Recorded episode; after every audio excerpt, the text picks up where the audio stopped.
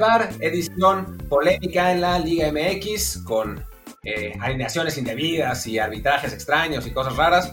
Y después también mexicanos en Europa. Bueno, ya tenemos un, un programa movidito, no sé si demasiado largo, pero movidito seguro. Yo soy Martín del Palacio. ¿Qué tal? Yo soy Luis Herrera y como siempre les recuerdo que estamos en Apple Podcast, Google Podcast, Spotify, Stitcher, Amazon Music, Himalaya, Castro, iBox, Overcast y muchísimas apps más. Aquella que sea favorita, por favor suscríbanse, déjenos un review de 5 estrellas para que más gente nos encuentre. También cuando hagamos un promo en Twitter, por favor un retweet. El chiste es que más y más gente nos vea, bueno, nos escuche y también ahora ya que nos vea, cuando por fin podamos hacer un, un, un buen podcast en Twitch, lo intentamos hace ratito grabar en, en directo esta plataforma, pero no nos permitió. La tecnología andaba muy pinche y tuvimos que parar el streaming y simplemente enfocarnos en que se escuche bien aquí vía podcast. Esperemos que sea que lo hayamos conseguido y bueno, ya en algún punto más adelante también estaremos haciéndolo ya en vivo con cámara y todo, pero si en este momento la tecnología no ayuda, pues casi como no ayuda tampoco a la América aparentemente, ¿no? Porque se les escapó el registro de Federico Viñas ayer como suplente en el juego contra el Atlas y ahora el Atlas está pidiendo ganar en la mesa el juego que perdió 2-0 pues por una presunta alineación indebida, ¿no? ¿Cómo está eso?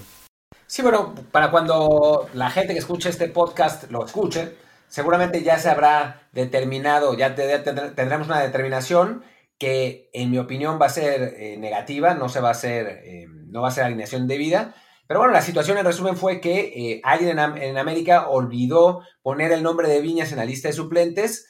El árbitro, el cuarto árbitro, que es el que tiene que, que, checar esas cosas, tampoco se dio cuenta y Viñas salió a la banca o a la tribuna, porque ahora todos están en la tribuna.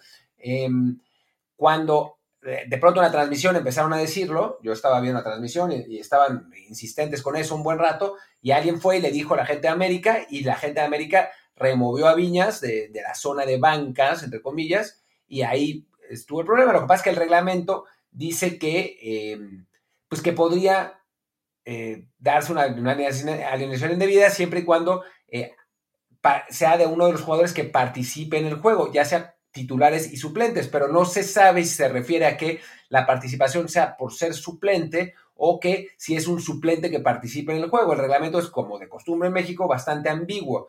Y bueno, pues salieron un montón de opiniones por todos lados eh, y, bueno, pues se armó, se armó esta polémica. Sí, que ahí sí digamos que voy a, si no defender, por lo menos sí tratar de ser un poco más eh, objetivo con el tema del reglamento. O sea, en todo reglamento hay lagunas, no solo de Liga MX, ¿no? O sea, no, no hay reglamento deportivo que pueda abarcar este, toda, toda situación posible en el fútbol. Siempre hay eh, detalles inesperados o que nunca se hayan visto. Entonces sí, para esa gente que está de repente siendo como que más papista que el Papa y quiere y quiere decir, no, el reglamento es muy claro aquí y hay que sacar esos tres puntos a la América, sí diría, a ver, señores, un poco sentido común, ¿no? Más allá de quién fue el error, que parece que fue de la gente de la América al no haberlo apuntado en la cédula, no conozco yo el sistema en el cual lo hacen, pero bueno, el chiste es que se les escapa ponerlo. Claramente sí tenían ellos la intención de que fuera uno de los, de los suplentes del partido. Vemos en la ficha que el Atlas tenía 10, el América 9. Evidentemente Piñas era el décimo. Se les escapa el detalle de registrarlo por la razón que sea. Y cuando el cuarto árbitro se da cuenta, que además debió darse cuenta antes de que arrancara el partido, no a los 20 minutos, el árbitro le, señala esto y el América lo que hace es retirar a Viñas, ¿no? Por lo menos se demuestra que no hay dolo del América en este, en este error. Y sí creo que es muy importante también tomar en cuenta eso a la hora de estar pidiendo que se les haga perder partido en la mesa, ¿no? O sea, si fuera una situación, por ejemplo, como de que tienen a, no sé, 10 extranjeros en lugar de los 9 permitidos y ahí sí lo ocupan, bueno, ese es un supuesto ahí sí en el que hay un, claro error, un, una cuestión en la que sí se afecta, digamos, la paridad del juego, pero aquí simplemente, bueno, hay un descuido administrativo, eso al fin de cuentas acaba castigando más a la América que a Atlas, porque la América tiene que quedarse sin una opción de cambio para el segundo tiempo, y sí que, que simplemente basados en esta regla, que como dice, ¿no? Tiene ese detalle de ambigüedad de, ok, ¿qué es participación? ¿Qué es alineación? ¿no? Si el tipo nunca ve un solo minuto en la cancha, ¿cómo se puede considerar que entró como suplente? Entonces sí, pues yo esperaría que la liga sea, pues que aplique eso, el sentido común, y aquí no es porque sea la América, ¿no? Mal que bien, la gente que nos escucha sabe que tanto tú como yo le vamos a los Pumas, si gana la América, pues no nos gusta mucho, si pierden, qué felices somos, pero que pierdan en la cancha, ¿no? No por una cuestión tan ridícula como esta. Sí, sí, sí, o sea, francamente, Eh, digo, yo, yo lo, decía en Twitter, que a mí nunca me gustó ganar partidos en la mesa, porque pues, el fútbol se trata de, ganar en la cancha, ¿no? Y, además, o sea, sí, como, como decías, si hubiera sido una, una cosa con dolo o, o, si hubiera sido uno de los jugadores que estaba, que estaba jugando, o sea, si hubiera tenido influencia en el resultado, ok, ¿no? O sea, de, vale, la pena hacer este, este tipo de, quejas y que, y que al final de cuentas estén los puntos, ¿no? Porque el otro equipo está aprovechándose de una situación eh, irregular. Este no es el caso. Viñas nomás estuvo en la banca. Lo que pasa es que también, o sea, hay, dos cosas que hay que decir. Primero, pues el Atlas no le gana a mucha gente, a muchos equipos, apenas ganó su primer partido la semana pasada, y entonces pues buscan desesperadamente eh, cómo tener tres puntos. Eso por un lado. Y por otro lado, eh, pues es el América. ¿No? O sea, si hubiera sido un partido, no sé, Mazatlán-Querétaro, pues creo que nadie hubiera hecho todo este, este borlote, ¿no? Pero siendo en América, pues el, 50% de los aficionados del país quieren que pierda, entonces, eh, pues se armó, se armó más relajo de lo, que, de lo que realmente se armó. Y si le sumamos además que la gente del Atlas estaba enojada por el penal que les marcaron, entonces, pues es, es como la tormenta perfecta para armar polémica, pero para mí esto debería ser una, pues algo que no, que no debería tener muchísima influencia y a final de cuentas eh, creo que eso es lo que va a pasar, ¿no? Que la Liga MX le va a echar la culpa al, cuarto árbitro y no va a, darle los puntos al Atlas por alineación indebida. Que además, el penal que les marcaron, que sí puede haber cierta polémica, que habrá quien crea que fue un error del árbitro, yo lo veo y creo que está bien marcado porque más allá de que, de que se vea un pisotón, entre comillas, del jugador de América sobre Atlas, bueno, ese pisotón es consecuencia de que el de Atlas se barre, se pone en la trayectoria del jugador del América y en lugar de poner la zancadilla, bueno, en este caso lo que hace es hacer que pise eh, en el pie del, jugador de Atlas, pero también eso creo que, cuenta como falta, ¿no? Eh, más allá de eso, bueno, es una jugada polémica de las que hay en todo, en todo partido, en, en toda semana, en toda jornada, y se puede discutir sobre ello, ¿no? De eso a tratar de desquitarse de esa jugada en la que se sienten un poco perjudicados eh, a través de una situación muy atípica que no es normal, que había por ahí un precedente que ponía en Twitter nuestro amigo Gustavo Torres, arroba fútbol incorrecto, de hace unos años, que en ese presente que fue un consulto Luca, al final no, no hubo castigo. Pues sí, como que tratar de agarrar una situación administrativa para desquitarse o para conseguir lo que les quitó, según ellos, eh, el árbitro por una decisión deportiva polémica, vamos a dejarlo así, yo creo que fue correcta, pero bueno, habrá quien crea que no. Eh, sí, no son, no son formas, ¿no?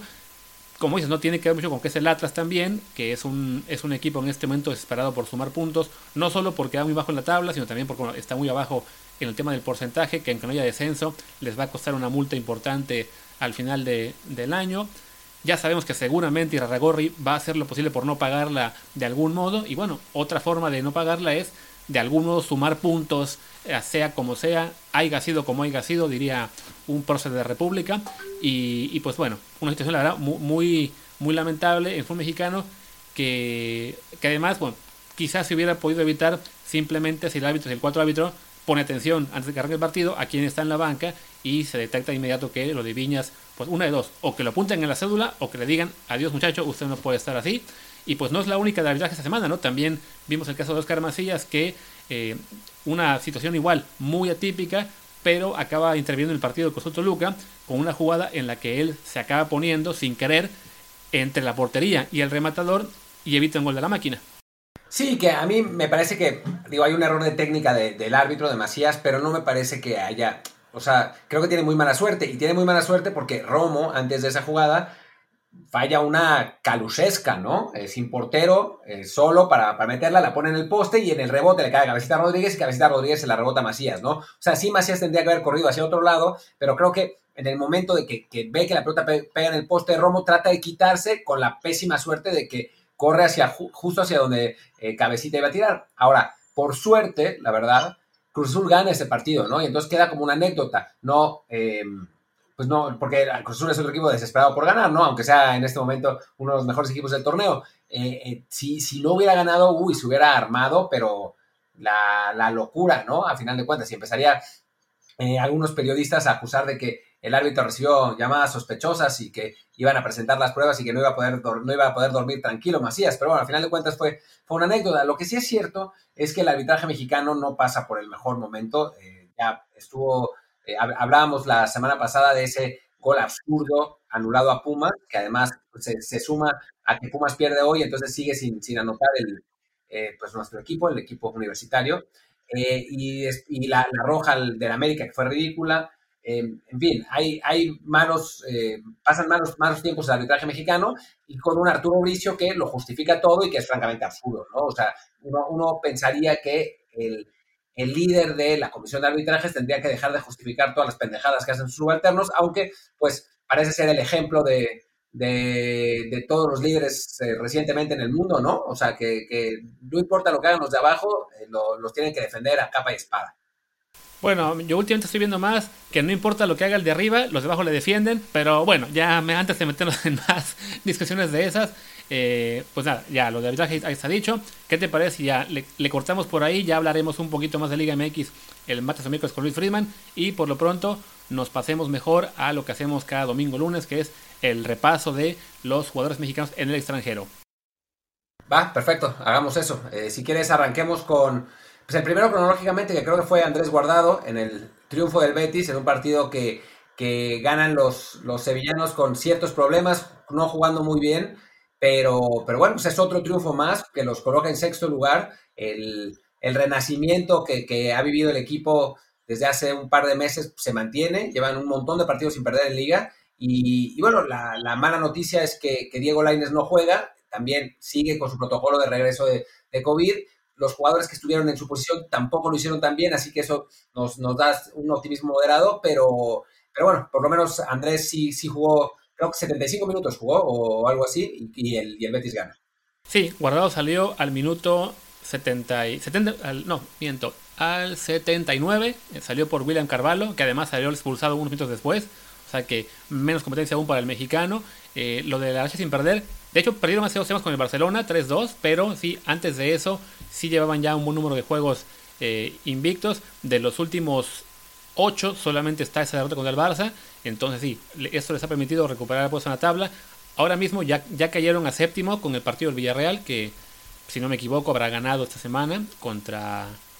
Ahora te digo, contra... Ah, no, empató con Athletic, entonces quedó ya por ese marcador eh, arriba del Betis, que se queda séptimo con 36 puntos, a 1 el Villarreal y a 5 de la Sociedad técnicamente en puesto europeo en lo que hemos dicho esta Conference League, aunque sí depende de quienes lleguen a la final de la Copa del Rey. Si por ahí el Athletic de Bilbao se metiera otra vez y la, y la ganara, pues deja al Betis fuera de Europa, pero bueno, queda mucho eh, por recorrer.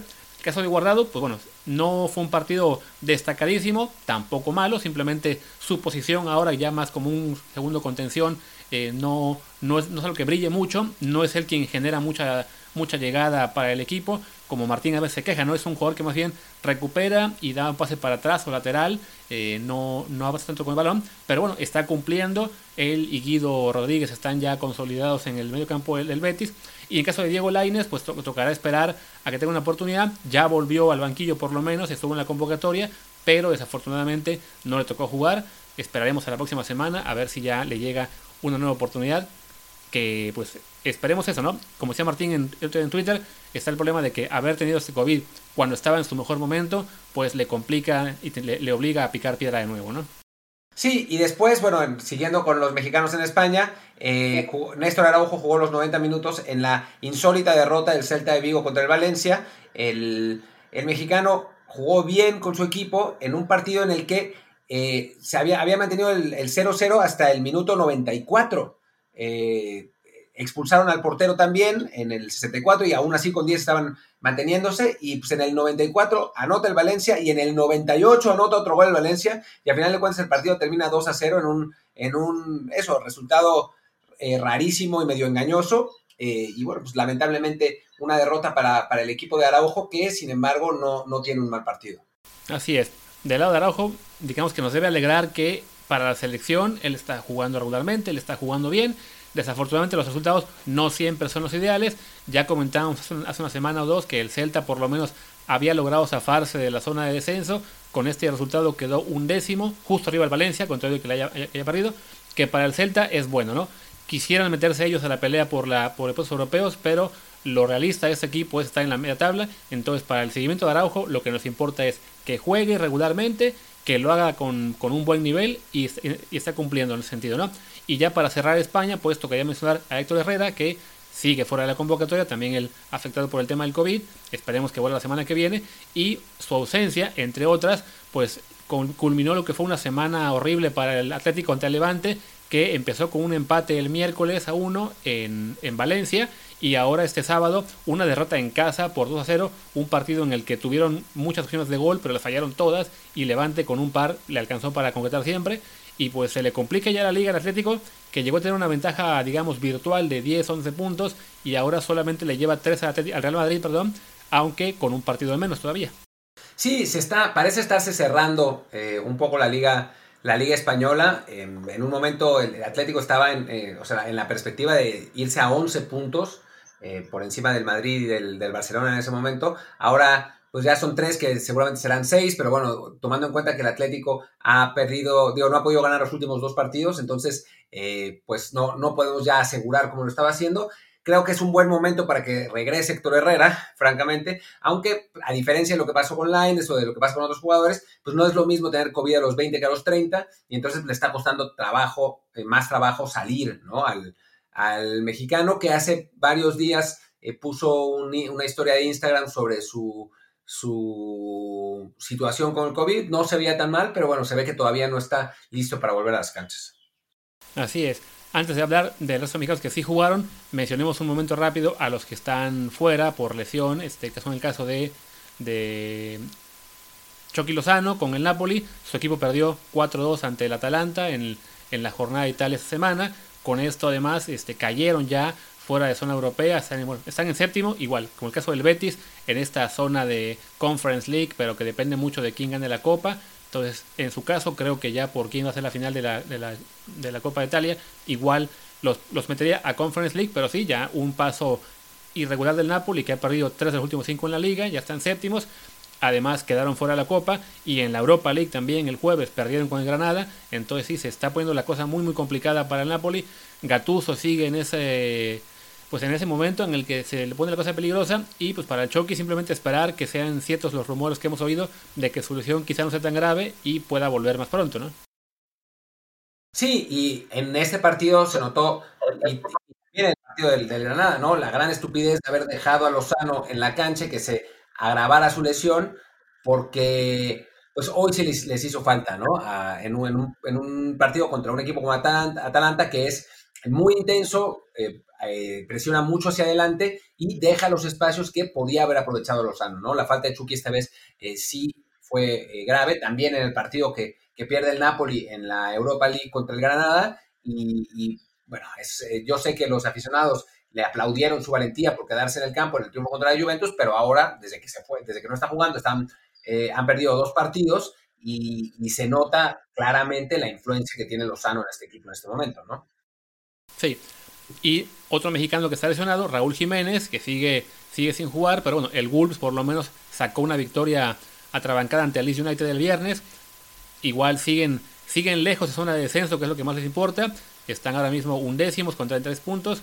11 arriba del Fulham, entonces por lo menos para el Wolves está más tranquila la situación, no parece necesario correr un riesgo con Raúl Jiménez, aunque se mencionaba esta semana que ya incluso entrena con el grupo, lo que nos hace pensar que ya no es nada descabellado creer que puede volver, si acaso para algunos pocos partidos antes de cada temporada, ¿no?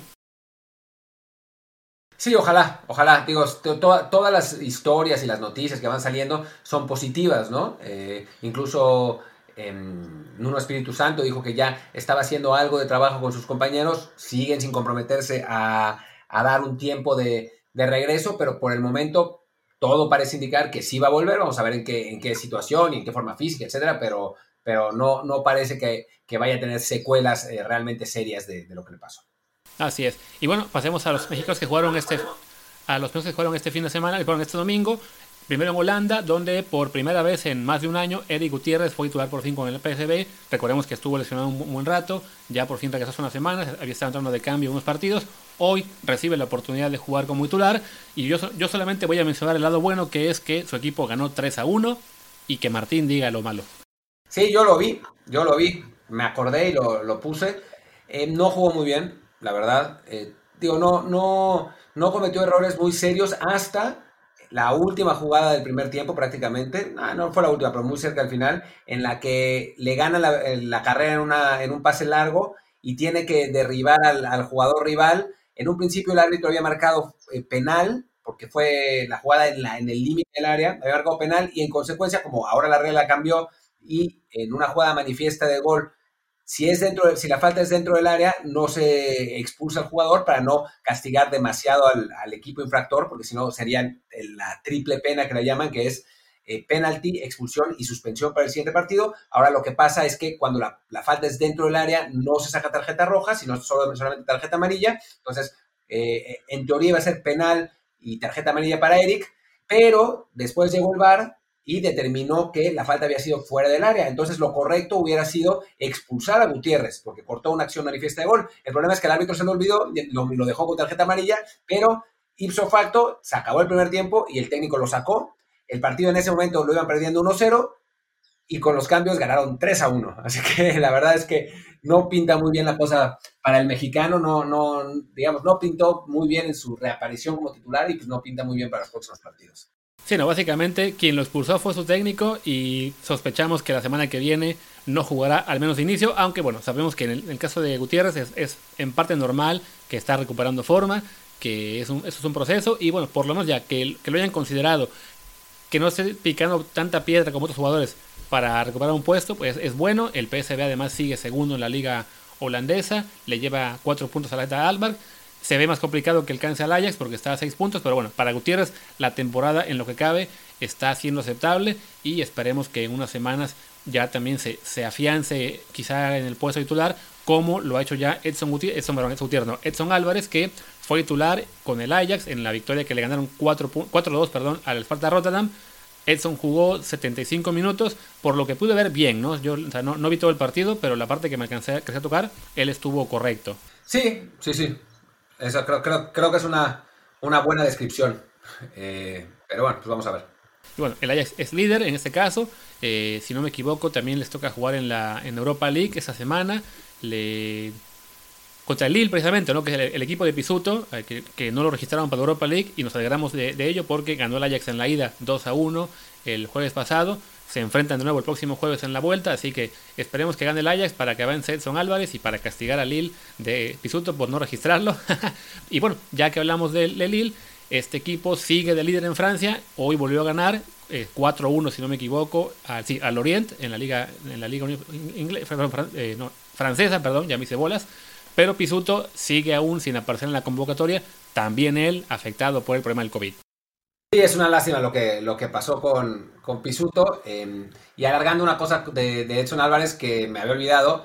Yo no vi el partido, por eso no quería comentar, pero sí leí un, un tuit de Memo del Bosque, de Memo del Bosque, de Pepe del Bosque, en el que decía que, que bueno, que está, que está jugando bien Edson Álvarez, que la, generación de juego ofensivo no, no pasa tanto por él, eh, sino que está más bien eh, colaborando en, defensa y proyectando largo cuando, cuando le, toca, aunque esta vez sí eh, tuvo una asistencia en, la, en, el gol de, Sebastián Adén, en el segundo gol, eh, trató de rematar de cabeza en un, centro y la pelota le quedó al, al francés marfileño y, acabó con eso el, segundo gol del Ajax y terminaron ganando 2 a 0. Así que, bueno, en ese sentido está, está bien que, que Edson haya jugado los, los 90 minutos, que se mantenga como titular, por lo menos es una buena noticia dentro de un panorama de los mexicanos que no está siendo el más alentador de las últimas semanas. Y sobre Pisuto, pues sí, eh, afectado por el COVID, ya van dos semanas, lo que es un poco raro para un, chavo de 18 años, pero pues sí, no, el, el, mexicano no,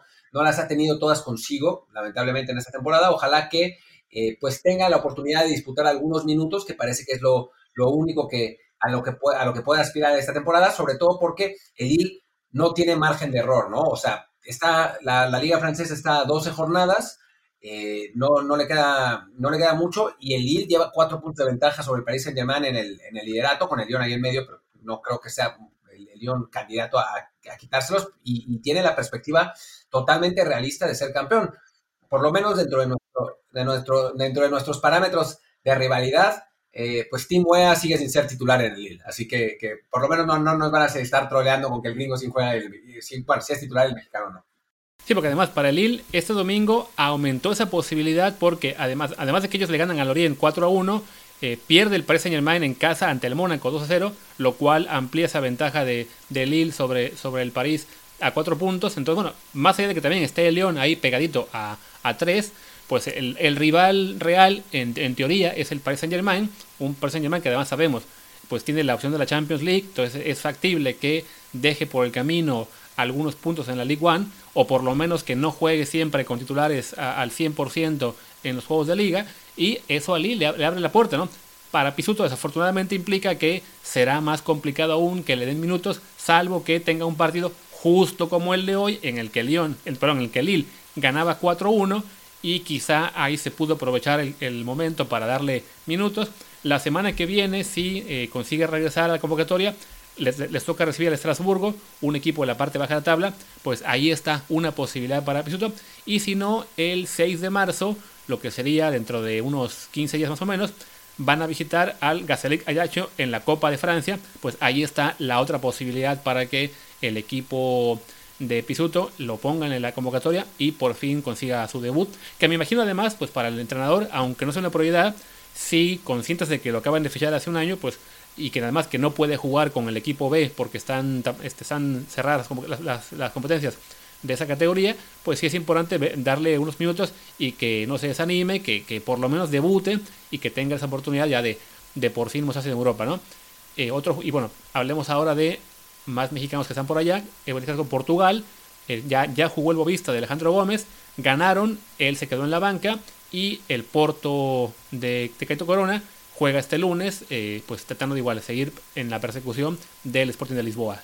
Sí, pues eso es, en Portugal no, no, no, hubo realmente acción de mexicanos, simplemente eh, añadir un poco a lo de Lille, que el 4 de abril juega en, en campo del Paris Saint Germain, el, un partido que puede ser eh, decisivo para la lucha del título. Dos semanas antes juega en Mónaco también, que eso, es un partido difícil porque el Mónaco todavía no está completamente fuera de la pelea, está cuarto eh, con 52 puntos a 6 de Lille, así que por ahí se puede meter.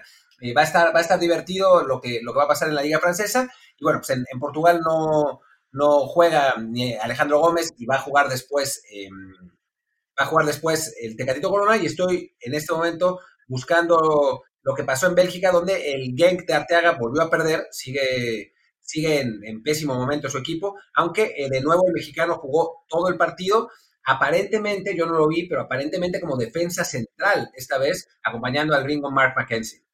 Sí, además dio una asistencia, entonces, más allá de la posición en la que jugó, que yo la verdad es que no, no tengo claro cuál haya sido, tampoco vi ese partido, no, no se pasa el fútbol belga aquí en España tampoco. Eh, Soccerway lo pone como lateral, pero bueno, sabemos que esas, esos son, ¿sabes? son también basados en lo que es la, la, creencia del redactor. Y bueno, para Artiaga lo, lo, bueno es eso, ¿no? que ya él es parte del 11, bueno, de la rotación al menos, está jugando con regularidad.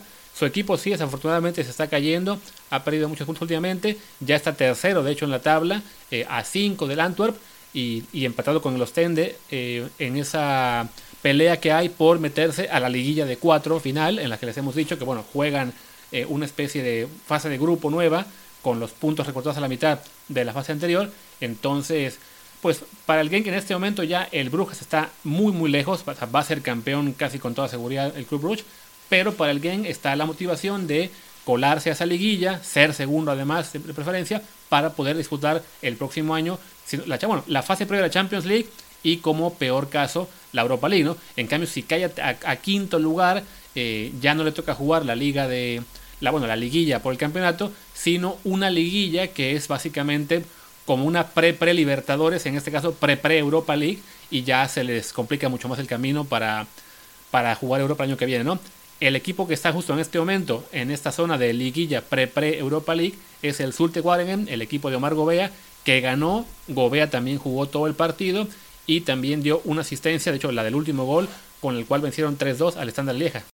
Sí, la verdad es que a diferencia de lo que está pasando con el Genk, el, el Zulte está eh, regresando después de un inicio bastante irregular y pues ya se metió ahí y está a tres puntos de la zona eh, lucha por la Champions, lo que la verdad es que era bastante inesperado dada, dado lo mal que había empezado la temporada. Vamos a ver si pasa. En principio, digo, no, no es que seamos expertos de la liga belga, pero eh, viendo un poco los planteles, pues por calidad no tendrían nada que hacer en ese, en ese grupo, pero pues igual si se, si se embalan, pues se pueden meter y estaría buenísimo para, para lo que pasó con el mexicano. Eh, no sé si nos, si nos falta alguien más en el recorrido. creo que ya no, ¿no?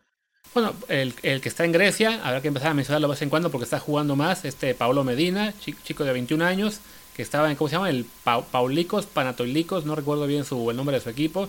Siempre tengo que esperar a ver la... Es el, es el Panaitolicos, pero no juegan sino hasta mañana lunes contra el Panathinaikos.